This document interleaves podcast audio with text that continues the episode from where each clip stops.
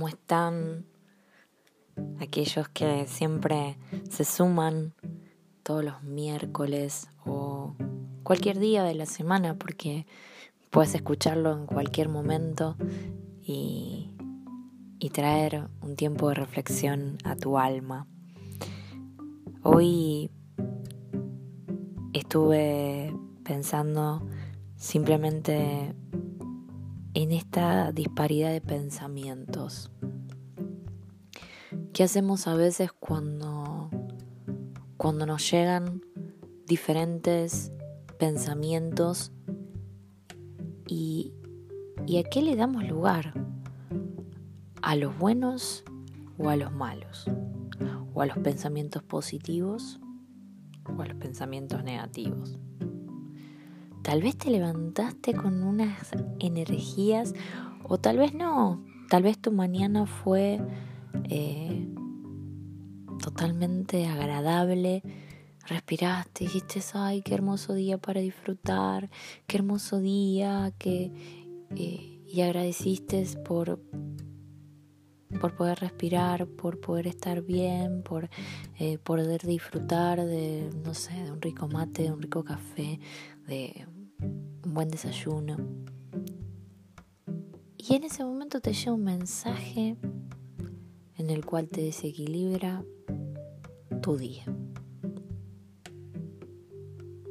Un mensaje en el cual te trae una preocupación enorme y en ese momento te bloqueas. Y empiezan a aparecer estas disparidades de pensamiento. ¿Qué voy a hacer con esto que me acabo de enterar? ¿Para dónde voy a correr? ¿Qué va a ser de mi vida? Y te olvidaste de haber estado agradecido por un día más y de todas las cosas hermosas que tenés a tu alrededor. Y te enfocas en el problema. Y el problema te trae más preocupación. Y no solo eso, se te juntan otras preocupaciones. Y de golpe caen más de las que vos tenías en ese momento. Y eso repercute en tu cuerpo. Porque de tu mente, como también vibramos y sentimos, lo trasladamos a nuestra espalda. Te podría decir desde el cuello al hombro, a los hombros, y queda ahí alojado. Es una carga de responsabilidad. Necesito saber qué tengo que hacer con esto. Cuando en verdad no hay que enfocarse en el problema, sino de qué manera puedo atravesarlo para encontrar una solución. Estamos en un tiempo donde hay cosas que quizás escapan de nuestras manos. Sí tenemos el potencial para poder solucionar cualquier problema que se nos presente. Y no por nada se nos presentan. La vida nos trae desafíos para poder hacerlos. Pero a veces pasa que esos desafíos no los vemos como desafíos, los vemos como una complicación. Y nos ofuscamos y nos enojamos como si el mundo estuviera en contra nuestra. Y en verdad no, tenés la capacidad para poder hacerlo. Y también una forma de conectarnos con lo espiritual. Estamos en un momento de despertar a nivel espiritual.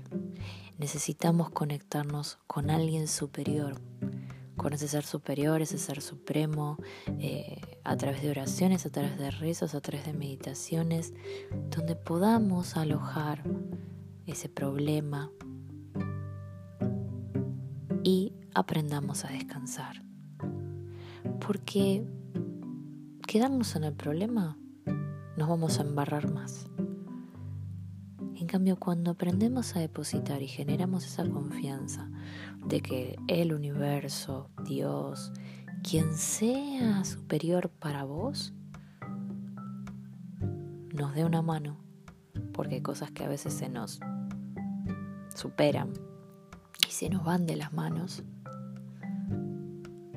instantáneamente aparece la solución.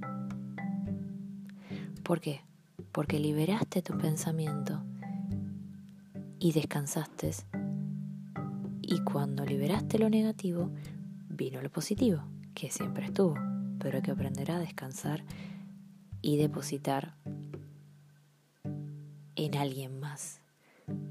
Porque somos seres de confianza, somos seres de en donde necesitamos creer en algo. Así que hoy te dejo esto para que comiences a, a pensar en la importancia de aprender a manejar nuestros pensamientos y el autoconocimiento es una de las primeras facetas que se trabaja en el counseling para que puedas dominarlas. Cuando vos comenzás a conocerte, dominás más tus pensamientos. Recordá que en el día transcurrimos entre 60.000 pensamientos en nuestra cabeza, pero le podemos dar la importancia más a los buenos que a los malos.